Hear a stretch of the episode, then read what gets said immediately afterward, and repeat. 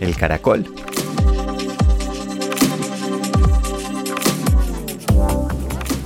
Espero que tengan algo rico, calientico, para tomarnos ahora con gusto, para oír Quiero mi brush. ¿Se acuerdan que les había contado que en el viaje este de psilocibina el animal mío era este caracol mágico que dentro de su concha que lleva caben personas, ideas y gracias a eso se eleva y bueno, mejor dicho, vuela un viaje. Pero me ha quedado la idea esta del caracol y le he encontrado más usos y les quiero compartir una que de pronto les puede servir. Y la magia del caracol es que lleva como su refugio, su cuartico, su calma, siempre encima de él. Es decir, si está en una situación difícil, pum, para adentro a la concha y puede estar ahí tranquilamente. Y he empezado a usar este concepto en mi día a día. Y es cuando una situación se está saliendo de las manos, digamos, una, eh, tal vez hablando con alguien, algo que está sucediendo afuera, me imagino metiéndome dentro de mí para alejarme un poco de la situación y volver a esa calma que yo puedo llevar dentro de mí.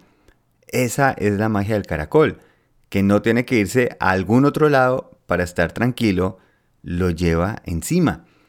Y todos tenemos esta capacidad. A veces nos dejamos llevar por lo que sucede alrededor nuestro y porque alguien está de mal genio o porque el clima no está tan bueno o porque alguien me asustó alguna cosa, dejamos que ese interior se afecte. Cuando lo que deberíamos estar haciendo quizás es más bien volver a ese interior que sí es lo que nosotros podemos tener organizado, lo que sí podemos tener en calma.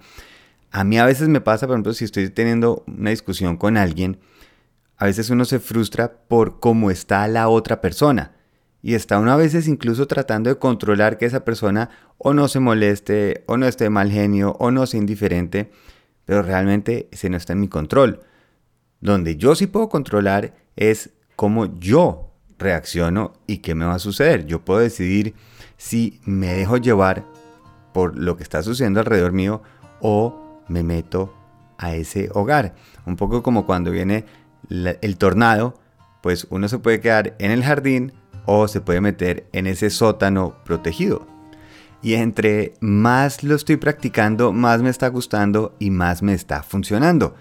Es el tomarse el tiempo para no dejarse llevar por la situación, es tomarse el tiempo para saber y reconocer que nosotros por dentro sí podemos estar bien, podemos controlarlo, podemos calmarlo y que para poder calmarme no dependo de algo más, lo llevo en mí, como el caracol lleva su concha. Y si llegamos al caso en que nosotros somos los que estamos perdiendo el control, algo que me ha servido es recordar yo normalmente no soy así. Por eso vuelvo a ese espacio que hay dentro de mí, me acuerdo de cómo yo soy y vuelvo a ese estado que es más natural mío. Puede que esté mal geniado, sí, está bien, puedo empezar a ver qué es lo que está pasando, pero no tengo que dejarme llevar. Y ese fue el pepazo del caracol, es que dijo, pues si voy a ser lento, entonces más bien yo llevo mi propia seguridad. Hay otros animales que decidieron ser muy rápidos para poder escapar, otros tener veneno para poder envenenar a los demás. El caracol dijo, ¿sabe qué? ¿Qué tal si yo llevo mi propio refugio? Y por eso les comparto esta imagen del episodio de hoy, que es la importancia de ser alguien el que se aleja un poco de la reacción y puede detener lo que está sucediendo. En el momento en que no somos un fósforo más que se enciende, sino el que se aleja, da un momento de calma, detiene esa reacción. No hay que encenderse porque todo lo demás alrededor nuestro se está encendiendo. Una cosa es encenderse otra cosa es iluminarse. Una cosa es ignorar un problema, otra cosa es tomarnos un momento. Una cosa es dejarse llevar por lo que está sucediendo alrededor y otra cosa es enfocarnos en lo que llevamos por dentro. ¿Listo? Ahora a caracolear por ahí. Si quieren dejar comentarios, calificar el podcast, recomendarlo, pues es una maravilla porque ayuda muchísimo y es una forma bonita de apoyar y agradecer este podcast. Me encanta estar con ustedes cada mañana. Tengan un día delicioso. Feliz viaje.